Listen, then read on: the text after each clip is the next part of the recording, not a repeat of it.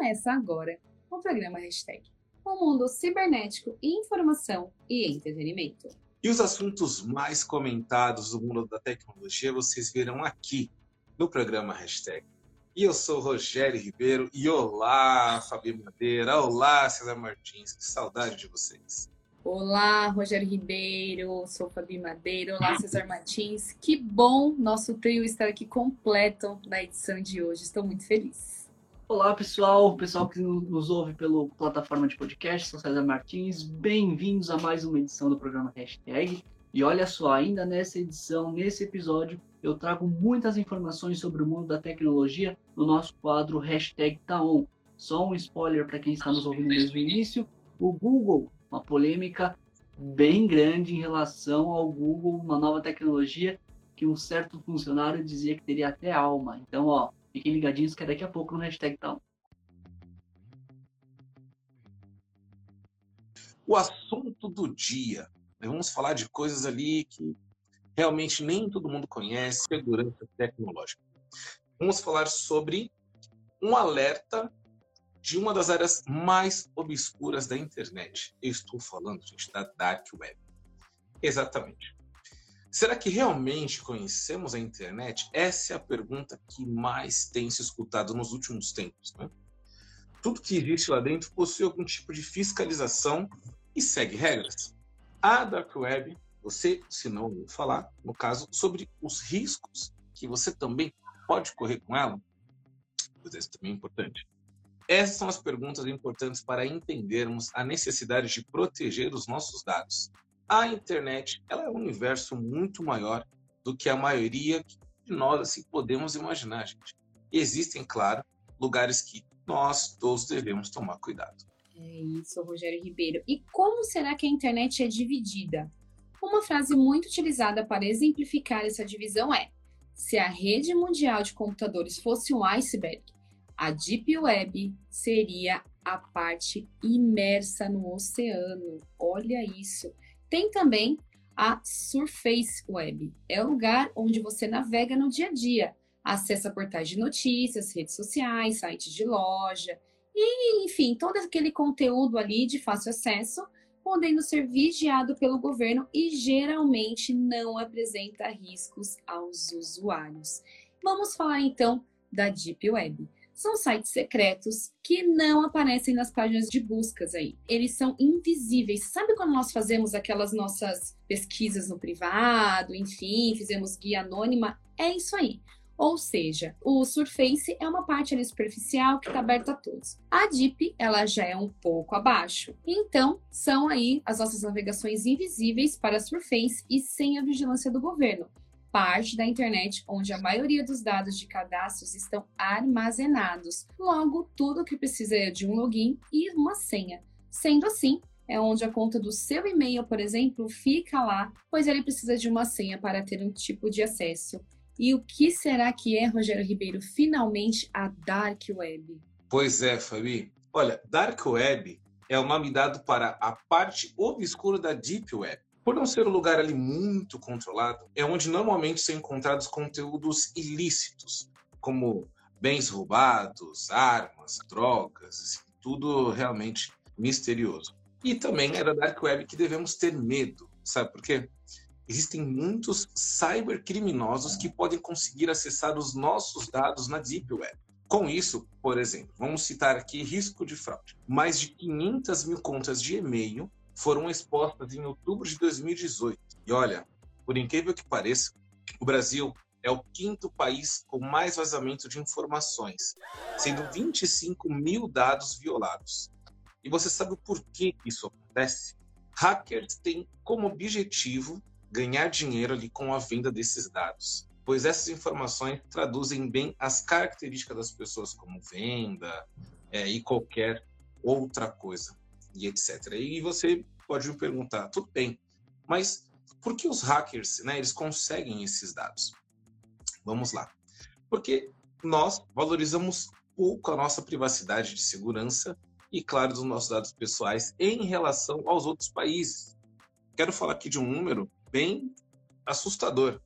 80% dos brasileiros usam a mesma senha. ou então aparecida em cadastros diferentes.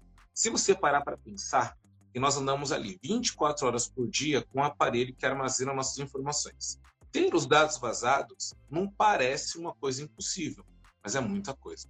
O celular, por exemplo, ele pode, através dos algoritmos, coletar informações de seus gastos financeiros, saber de sites ali que navegamos, é rastrear lugares por onde passamos, nossas mensagens, e também é o lugar onde mais armazenamos quem nós somos e nós não protegemos. E essas informações, Fabi, por incrível que pareça, pode escapar. É, Rogério Ribeiro, o mundo está às nossas mãos, temos que tomar cuidado. Aproveitando em episódios anteriores do hashtag, falamos aí como manter a segurança do seu aparelho celular. Então, perdeu algum episódio? Vai lá, no seu streaming de áudio, na sua plataforma preferida, ou veja a live aqui também, ela está salva no nosso Instagram. E falando ainda, né, Rogério Ribeiro e César Martins, sobre essa questão de, enfim, dados, roubos e valores, temos aqui uma pesquisa dados de brasileiros já renderam 88 milhões de reais.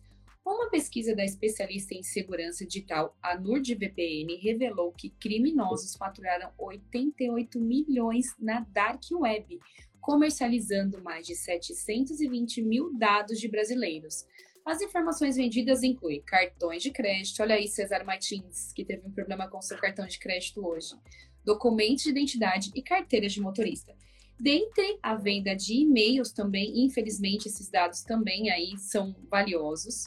Os brasileiros ficam em vigésimo lugar no ranking, com cada endereço custando cerca de 9,99 dólares, ou na cotação aí do dia R$ 51,07.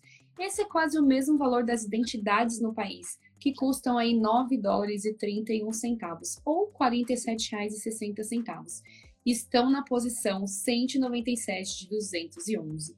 É comum essas informações, infelizmente, serem comercializadas em grandes quantidades. Quais serão os itens mais vendidos? Os mais comuns de se encontrar, segundo a NordVPN, são respectivamente nessa ordem: dados de cartões de crédito, conjunto aí dados completos de identidade pessoal e de carteiras de motorista. No geral, as categorias mais acessadas são documentos com 43%, dados financeiros que representam aí 39% do total.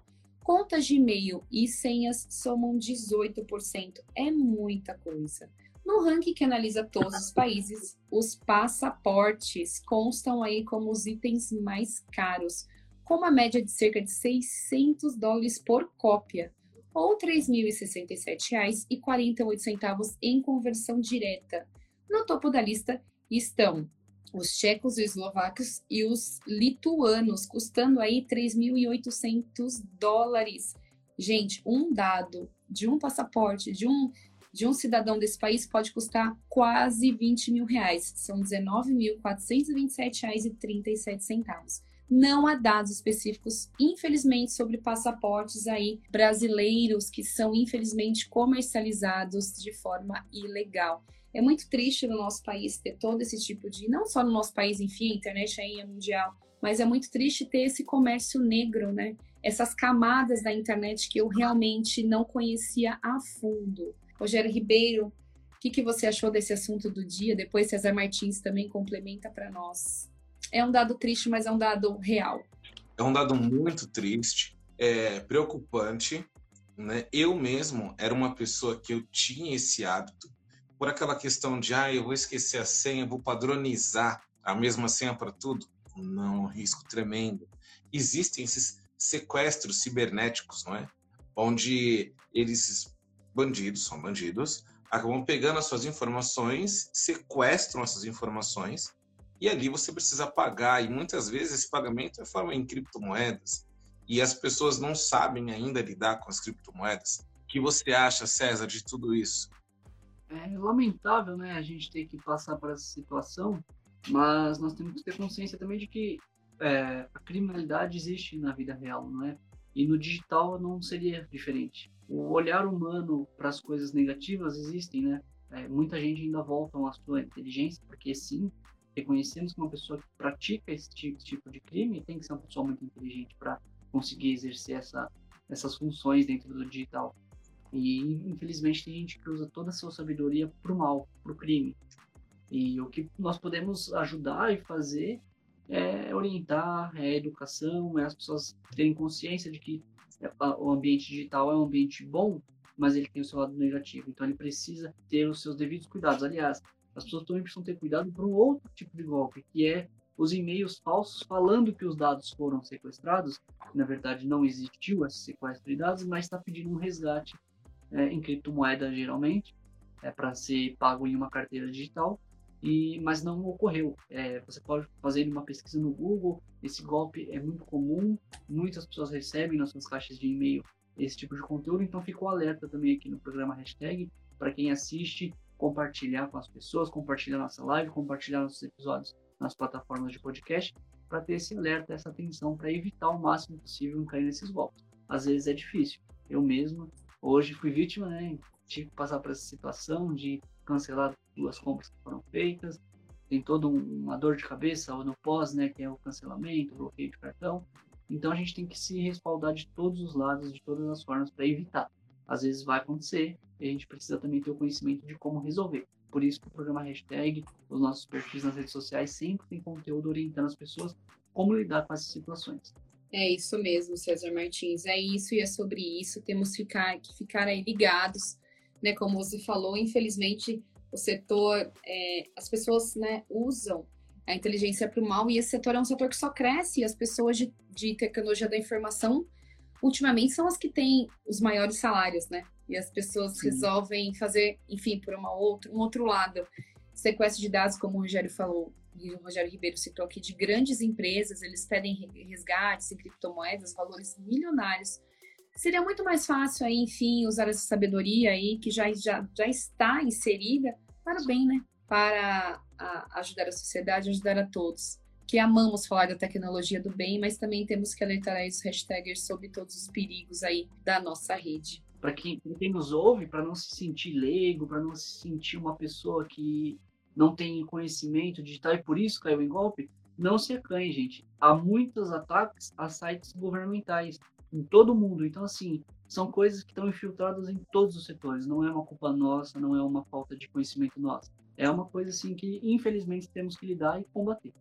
É exatamente isso, César Martins. Tem aquelas pessoas que, enfim, ajudam as outras e era um golpe. Nossa, mas eu ajudei. Enfim, tudo bem, ok, né? A, a, internet tem aí uma lei, sim, não é uma terra sem lei, embora muitas pessoas acham que é dessa forma, é. mas não é. E as pessoas ficam se sentindo culpadas por ter caído, mas pense que a sua intenção foi a melhor possível. Não foi você o mal intencionado, sim o outro. Então eu acho que é mais ou menos assim a discussão. Enfim, trouxemos uh, no 41 ou no 40, não me recordo agora, essa questão de como proteger o seu aparelho celular, como se proteger na internet, ouça, enfim, ou, ou pegue a live aqui no Instagram, ouça no seu streaming de áudio, que é extremamente importante, até no caso de roubo, você ter o e-mail do seu aparelho, você, enfim. E agora, né, o que eu faço? Então é bom a gente ter uma consciência, porque hoje, né, é, eles não atacam os grandes. O pessoal que mexe com TI para o mal, eles não atacam para o lado bancário, porque eles sabem que é muito forte. Eles atacam para o lado, entre aspas, dos leigos que são os usuários e tá tudo pronto. Fica mais fácil, né? Ir pelo lado, vamos se dizer, uh, mais frágil, né? É complicado. Mas fiquem ligados que o assunto do dia sempre traz uh, essas questões para vocês, essas questões enfim, de muita informação, dados aí com pesquisas fundamentadas, fiquem ligados.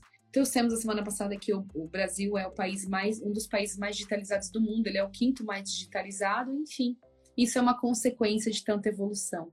Mas vamos evoluir também em outras formas e, se Deus quiser, os crimes aí, claro, eles vão eles vão se atualizando com o tempo, mas o hashtag também vai atualizando vocês. Fiquem ligadinhos.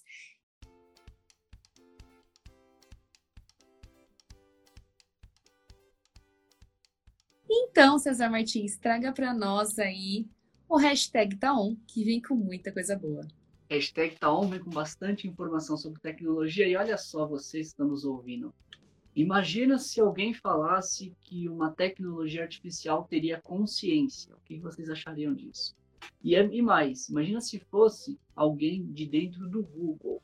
Foi o que aconteceu recentemente. Um importante engenheiro de software do Google ele afirmou que é uma nova tecnologia da plataforma, uma nova ferramenta artificial do Google, teria consciência e ele foi além. A tecnologia teria alma. Bom, a empresa norte-americana, evidentemente, afastou esse engenheiro após essas afirmações que ele, que ele fez, né? O engenheiro é o Black Lemone. Ele alegou que a ferramenta de inteligência artificial, a Lambda, modelo de linguagem para aplicações de diálogo, na sigla em inglês, que ainda nem foi lançado publicamente, teria uma alma e uma consciência. O funcionário, evidentemente, foi afastado pelo Google, mas no primeiro momento ele teve uma, uma licença remunerada. As informações foram primeiramente divulgadas no jornal norte-americano e causou muita estranheza. Evidentemente, imagina você receber a informação: olha, gente, uma nova ferramenta do Google vai ter alma, vai ter é, consciência. É difícil imaginar. E, bom, espero eu que esse engenheiro realmente esteja afirmando coisas que só existem na cabeça dele. Como dizem, fonte, vozes da minha cabeça. Porque não é possível imaginar que alguma ferramenta artificial possa um dia ter alma, muito menos consciência. Sabemos que o algoritmo é muito evoluído, mas não é esse ponto, concordam? Concordo. Uh, até certo ponto, assim, eu acredito que as máquinas elas são extremamente inteligentes, mas elas são programáveis, né? É, a, a, estranheza que causa é o Google ter afastado esse funcionário. Isso causa estranheza. Ela, ela não contestou, ela o afastou. Então, acredito, não sei se a Google. Remunerado, né? Hã? Com remuneração, um afastamento com é, remuneração. com remuneração, é. Então, uh, enfim, a Google acredito que não queira é, causar polêmica, enfim. Mas eu também acredito que assim, a alma é um pouco, um pouco demais, né? Eu vi uma reportagem é. dizendo essa questão do metaverso, enfim, o metaverso, claro, é uma plataforma que só cresce. Estaremos lá fazendo nosso hashtag, claro que sim, estaremos futuramente lá. Mas como, como disse um professor que estava dando entrevista, não sairemos do físico. Ele estará sempre aqui. Essa transição é impossível, ela não acontecerá. Estaremos no físico com óculos, mas ainda estaremos no físico. Então, ter alma, eu acredito também que é um pouco vamos se dizer assim, um pouco alucinatório, né? Porque o físico é, ele é insubstituível, vamos se dizer assim, é uma coisa que não vai deixar de existir. A tecnologia está aí a nosso favor, sempre falamos dela para o bem, mas eu acredito que sim, ela pode ter algum nível de consciência programável. Não acredito que seja uma consciência natural. O que você acha, Rogério Ribeiro? Eu concordo. É evidente que essa questão de dizer alma, né, é, um, é mais uma analogia possivelmente de um funcionamento sozinho ali. Não vamos entrar em nenhuma questão ali religiosa, mas, como a própria Fabi agora disse, é uma questão também de programação. Né? Então, eu brinquei um pouco antes de começarmos a live sobre a Skynet, tomando por base ali o filme do Exterminador do Futuro, mas, sinceramente, eu acredito que são coisas que, sim, esses engenheiros, cientistas, podem ali, é claro que monitorar tudo, programar de uma forma ali também certinho. E penso eu que a Google tomou essa medida para literalmente colocar panos quentes, já cortar o mal ali, mal para eles, não é? Pela raiz e seguir dessa forma. Não, realmente eu acho que essa notícia aí pegou muito de surpresa, porque a gente sabe que tem muita gente que usa as redes sociais e acreditam nessas informações, acreditam na palavra. Nossa, o engenheiro da Google trouxe essa, essa notícia. Então, é verdade, gente, vai ter alma. E aí começa a se espalhar. Então o Google já falou: ah, não, não, o Google negou publicamente, afastou de um jeito ou de outro, afastou o engenheiro e deixou tudo às claras. Mas agora seguindo, tem mais informações sobre o Google. Agora são informações reais, coisas que realmente vão acontecer, são novidades na plataforma norte-americana. O Google Duplex chega ao Brasil imitando, olha só, imitando a voz humana em ligações telefônicas. A Google anunciou na última terça-feira, dia 14, a chegada de uma ramificação do Google Assistente aqui no Brasil, o Duplex. A ferramenta utiliza inteligência artificial para criar voz humana com base no Google Assistente e assim consegue automatizar ligações telefônicas atuando aí inicialmente no país na atualização de dados sobre lojas e restaurantes. Ainda nós não vamos ter acesso a essa ferramenta que vai ser usada no Google Maps. Então, uma empresa for acionada por meio de uma ligação telefônica, vai ter uma voz programada que já consegue imitar a voz humana. Muito provável a voz aí do próprio proprietário vai conseguir ser reproduzida de uma forma automática. Então é uma ferramenta que chega aí para facilitar principalmente o meio do empreendedorismo, é, de empresarial, onde vai ter essa novidade para automatizar ligações telefônicas. Muito parecido com coisas que já acontecem no próprio WhatsApp e nas mensagens automáticas. Você consegue fazer um atendimento digital 100% online, 100% é, artificial, sem a necessidade de um manuseio humano. Então, o Google Assistente vai ter essa ferramenta inicialmente sendo usada aí no Google Maps, que é uma ferramenta também da plataforma Google, é uma das tantas que o Google tem. Essa tecnologia não é, não é nova e foi anunciada em 2018 durante um, um evento do Google, onde o teste exibia envolvendo o Google Assistente e uma ligação telefônica para marcar o horário do salão de beleza, mais uma vez um estabelecimento comercial.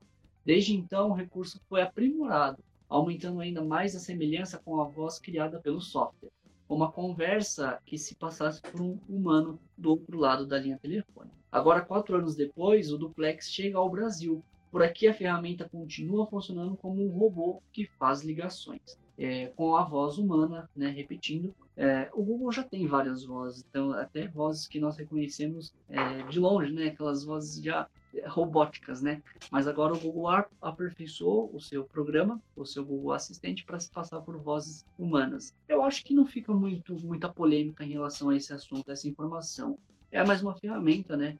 Que o Google lança para facilitar aí o dia a dia, principalmente de comércio. Vocês vão por essa linha de pensamento ou alguma opinião divergente a essa? Eu gostei, né? Como você falou, o Google já tem, muitas empresas já têm seus assistentes virtuais, eu acho que é uma coisa que está aí, é a onda do momento. Quem não gosta de um assistente ali, todo mundo quer falar o tempo todo, e aí aquele negócio de ficar digitando, escrevendo.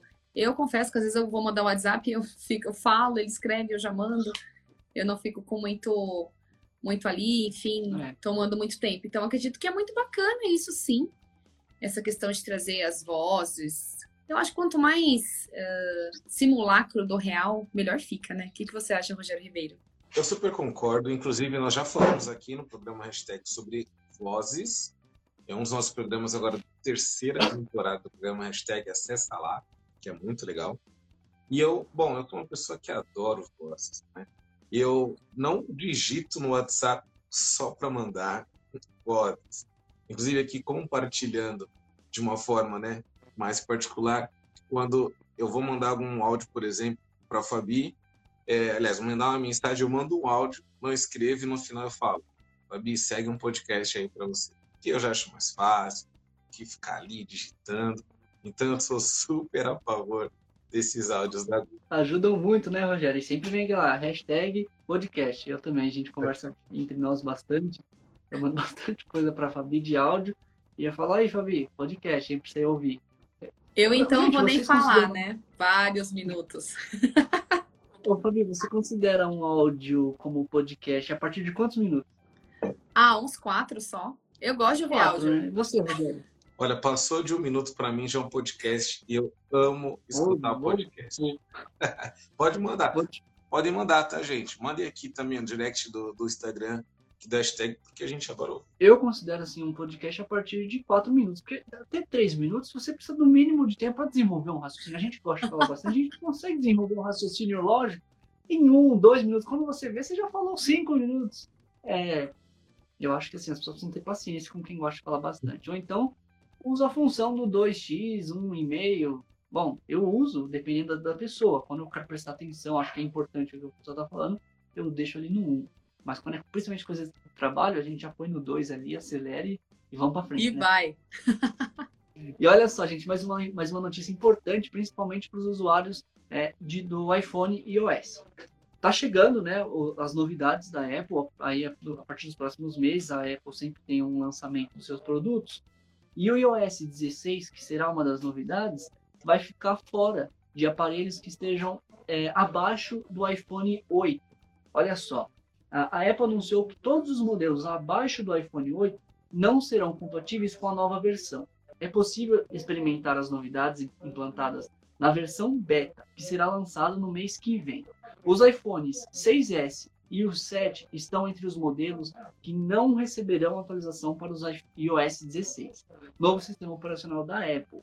O anúncio foi feito durante a conferência global é, para o desenvolvimento da empresa nesta semana.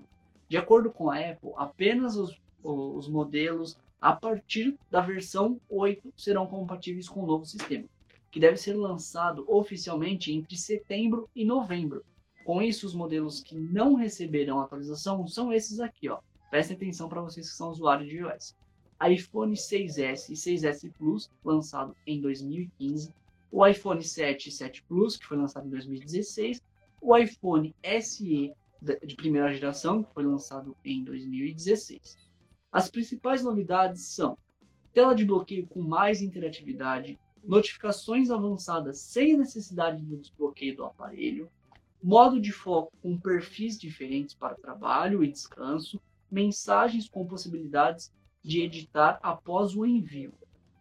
Então são também novos recursos de emojis, é, que são aqueles personagens personalizados em 3D, tantas outras coisas que também incluem até o Apple Watch. Então, usuários, usuários de iOS, vocês que estão aí com seu iPhone, que nós consideramos, os usuários consideramos bons aparelhos, principalmente da Apple, que são aparelhos duráveis, não é mesmo? A tecnologia é uma tecnologia já para ser uma coisa assim duradoura. Então dá a impressão que eles limitam o próprio uso do iOS para é, incentivar o usuário da marca a, trocar o seu aparelho. Então você que tem aí um iPhone inferior ao 8 vai ficar de fora, infelizmente, da atualização do iPhone da, do iOS 16, que promete várias novidades e que costumeiramente são lançadas entre os meses de setembro e novembro e já acontecerão agora em 2022 também. Vocês, Fabi e Rogério, vocês são ambos são utilizam iOS? Fabi eu sei que sim. Eu ainda não utilizo porque eu estou trabalhando para ficar chique como César Martins e Fabi Madeira. Não. Quem sabe? Eu também não. Também não? Para ficar claro. Ainda não entrei no, no então temos que trabalhar para sermos aí como nossa Fabi Madeira, Super Fabi. Estou trabalhando, estou trabalhando para um dia chegar nesse patamar. Porém, quero até fazer aqui uma colocação que particularmente como eu não tenho, eu acho muito difícil ali operar um iPhone. Porém, já me disseram assim: olha, a partir do momento que você faz, porque é super fácil, mais fácil do que um Android, você não larga mais. E essas atualizações, né, no caso do iPhone, são coisas muito importantes. Eu vou abrir uma aspas aqui, umas aspas, né? Mandar um abraço para o Pedro, nosso editor que está aqui ó, com a gente. Um super abraço, Pedro. E eu vocês sabem, né, que nós temos o hashtag e ali as outras ramificações. E eu tenho uma websérie que foi gravada, cinco episódios com o iPhone. Pois é. Então, cada atualização de iPhone, ó, coisa boa. É isso, é 10. Assista a websérie de Rogério Ribeiro, é muito boa, muito boa. Foi a conexão, Rogério? Não, estou por aqui, consigo te escutar pelos dois canais.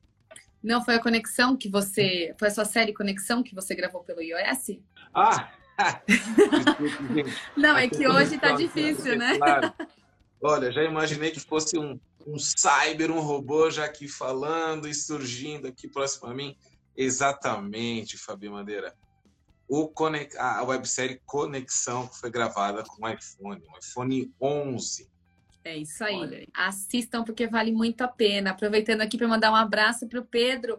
E eu descobri que eu sempre mando podcast para ele, que ele colocou aqui. A partir de dois minutos já é um podcast. Toda quinta dois e sexta-feira eu mando para o Pedro. sempre um podcast. Aí mando lá nossa lauda, nossa, nossa gravação em áudio. Então, o Pedro já está acostumadíssimo, sempre me responde de bate-pronto. Pedro, gratidão por todo o trabalho que você tem desenvolvido aqui junto conosco. Ai, muito, muito bom. E é isso, meninos. Realmente, Rogério Ribeiro, é, só complementando a sua fala, eu também tinha um pouco de receio do, do iOS, porque eu também não sabia mexer. E meu filho, não, você tem que ter, você tem que ter. Demorei muito tempo também, mas enfim, realmente é muito fácil. É muito fácil, é muito bacana, as atualizações são muito boas. A tecnologia, quando vem para o bem, ela vem, vem com tudo, né? Olha o Pedro rindo aqui, ó.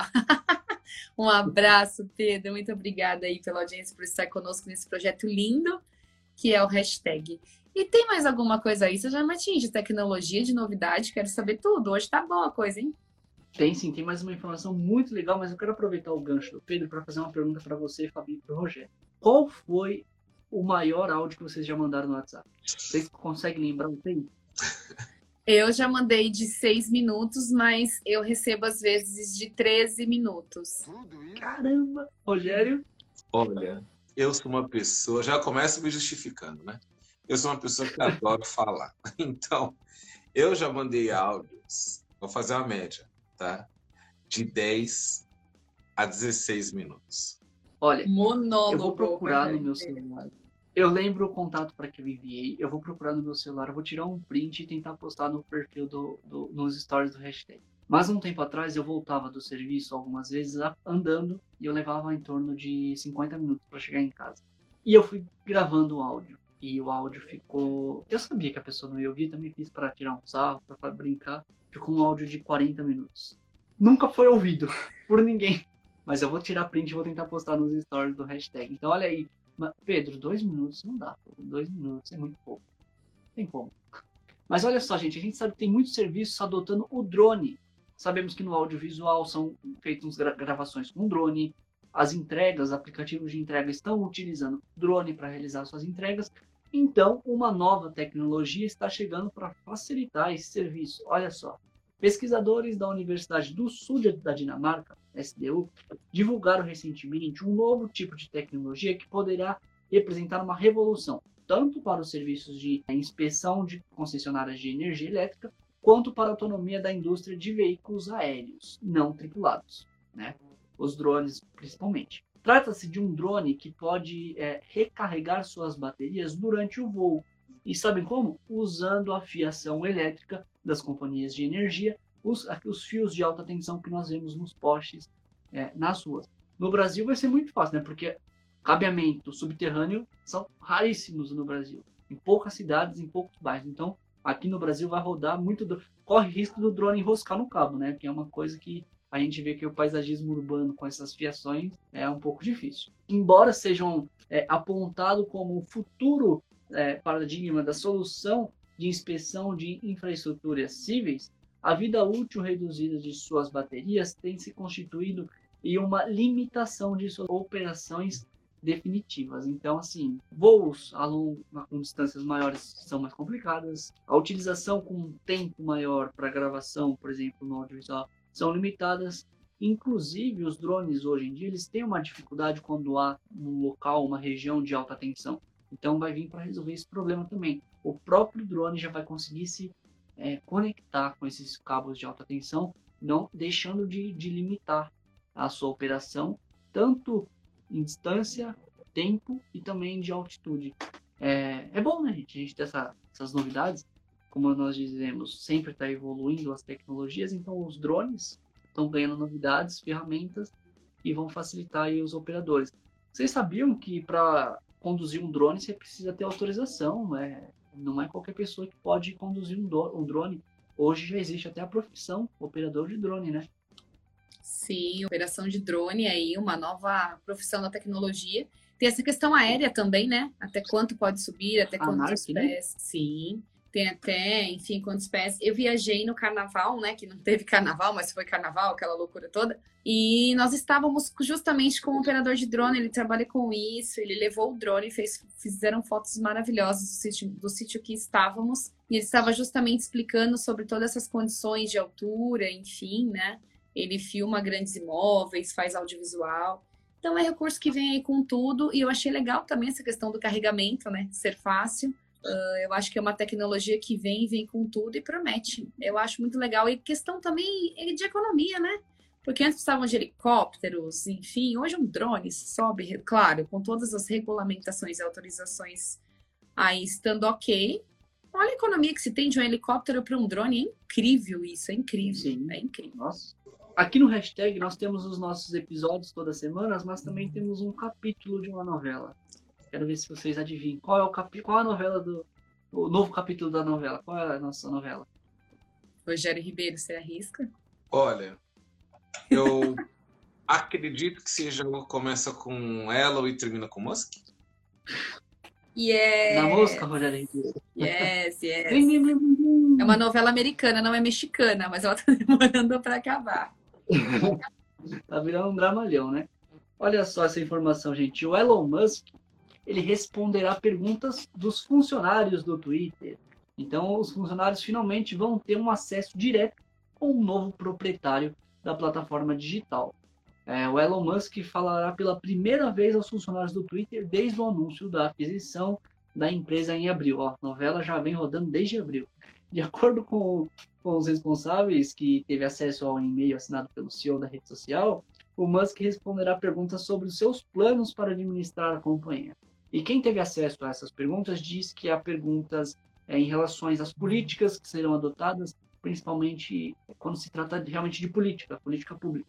Uma das perguntas é sobre o retorno do ex-presidente dos Estados Unidos, Donald Trump, como serão conduzidas as ferramentas de distribuição e disparo em massa é, dentro da plataforma Twitter, e entre outras perguntas que os funcionários querem saber o que o seu novo líder vai fazer após assumir de vez. Se, se assumir, esperamos que assuma, porque já virou aí uma coisa, não sabe se vai, se fica. Acredito que ele assuma em breve, só tem algumas pendências, algumas questões que eles precisam alinhar entre eles, mas eu acho que já é fato consumado a compra do Twitter, do Twitter por, por Elon Musk, não é? E se vocês tivessem oportunidade, se vocês fossem funcionários do Twitter, vocês têm em mente alguma pergunta que vocês fariam a Elon Musk? Vai lá, Rogério Olha, assim. Eu, eu iria dizer, Musk, você levará o Twitter também para Marte? Olha, Uh, Uau! Adorei! Nossa! Eu ia falar assim, Musk, como faço para ter tantos bilhões? Queria um! respondam Você tem vários. Me dá um repetido, igual Vários. figurinha de criança. Olha, eu quero fazer um apontamento até sobre o Elon Musk, que isso é muito interessante. Muitas pessoas chamam ele de novo Tesla, né? Outros até acabam sendo aí ousados, dizendo que ele é a reencarnação de Tesla. Para quem não sabe, Tesla foi um grande eh, cientista né, que passou aqui por nós. Ele, muitas das coisas que ele desenhou, projetos, são agora que as pessoas estão começando a fazer e outros eles nem conseguiram fazer. Mas enfim, a necessidade do Musk, na minha visão, é muito imediatista, digamos assim. Essa corrida pela tecnologia que ele gosta de promover, né? Estamos ali vendo uma coisa muito interessante. E essa compra do Twitter foi justamente isso, né? Lembra no início ali que ele queria porque queria, jogou ali nos quatro cantos ao Pedro dizendo que pediria aí um patrocínio. É, Musk, afinal, Boa. hashtag tecnologia, bem. É, pensa nisso. E no caso, de, com todas essas movimentações, é, eu acredito que quando ele viu realmente ali que o calo ia apertar, ele começou a diminuir a marcha, a velocidade. Então veja, veja o quanto uma frase e o quanto a tecnologia está cada vez mais movendo as pessoas. E isso o Elon Musk ele sabe fazer muito bem. Isso é fato mesmo. Ele sabe sim, ele sabe conduzir de uma forma extremamente interessante e, e envolvente, eu diria, né? Ele envolve as pessoas ali. Ele realmente é, é um gigante, eu diria, Elon Musk. Gosto muito. Olha, aproveitando que nós estamos falando de tempo, de raciocínio, de conseguir desenvolver um raciocínio por áudio nos nossos podcasts, eu perguntaria ao Musk é o seguinte, Fernando, Musk, você acha que alguém consegue desenvolver um raciocínio com 200 e poucos caracteres? Aumenta aí, porque não dá. A gente quer escrever, a gente quer falar, a gente quer se expressar de alguma forma. Boa, César. Boa, boa. Acho que temos que juntar o hashtag e nós, nós cinco, né? Ricardo Bonfim também. Enfim, eu, César Martins, Rogério Ribeiro, Pedro e, e Ricardo. E fazemos aí uma carta Musk com algumas sugestões. Eu acho muito bacana. Desenvolvermos um bom raciocínio com 200 caracteres. Isso é uma, um desafio, viu, César Martins? Aí é um desafio. Aí, de fato, eu escrevo aqui por, no, meu, no meu bloco de notas, ponho no, no tiro um print, ponho numa mídia lá no, no, no tweet e aí falo, ah, Elon Musk. Mas, gente, chegamos ao fim do hashtag Taon. Foram essas as informações nessa semana. Algumas coisas que as pessoas precisam saber, precisam se informar, precisam se orientar sobre a tecnologia. Trouxemos em mais um episódio do hashtag. E agora vocês vão ficar aí com a dica de entretenimento. Mais uma baita dica, um filme muito legal para assistir agora é, no final de semana que após o episódio ir ao ar.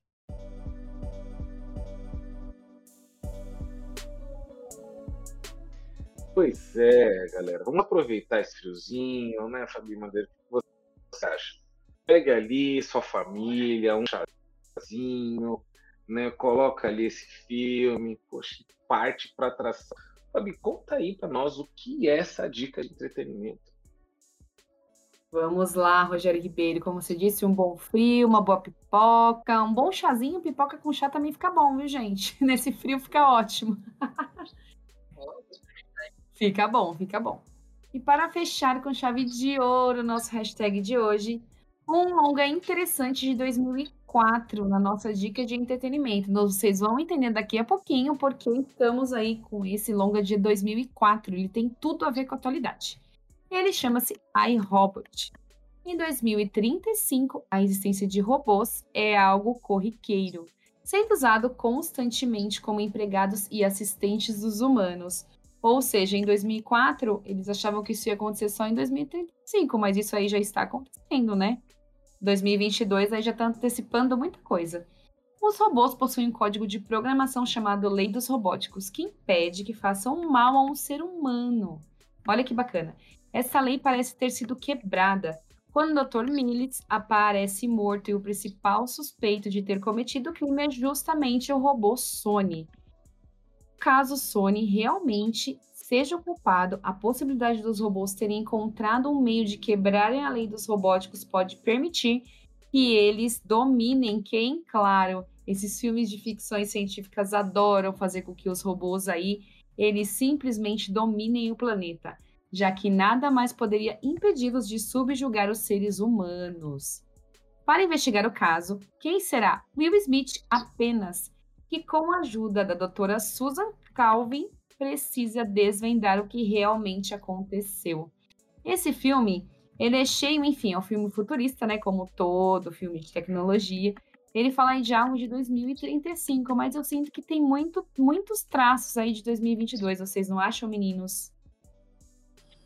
Olha, eu sou muito suspeito para falar, porque eu amo esse filme.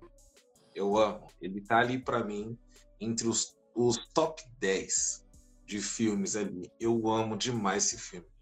Qualquer coisa que vocês me perguntarem agora sobre esse filme, eu vou saber responder. E engraçado, Tobi, olha só. Quando saiu esse filme, comentava-se muito do carro que o personagem do Will Smith dirigiu, que é um Audi maravilhoso e lindo. E comentaram, nossa, como é que carro perfeito esse? Porque ele tinha ali um controle que o carro ia sozinho, dirigia sozinho.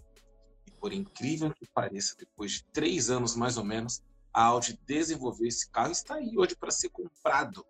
É claro, somente pela Fabi Madeira e César Martins com as suas criptomoedas, mas está lá, pronto para ser comprado.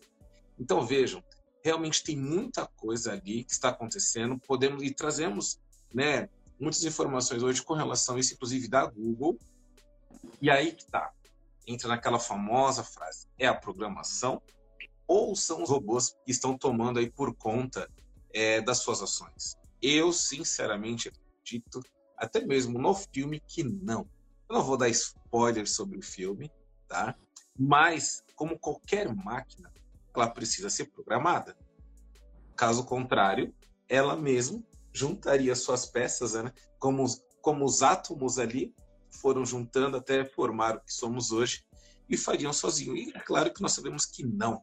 Porém, tem muita coisa ali no filme que sai e saiu que estão acontecendo agora. Aí eu pergunto: será que foi um inconsciente coletivo que ajudou o roteirista na criação desse roteiro e fazer isso? Ou informações mentirosas? O que você acha disso, César Martins?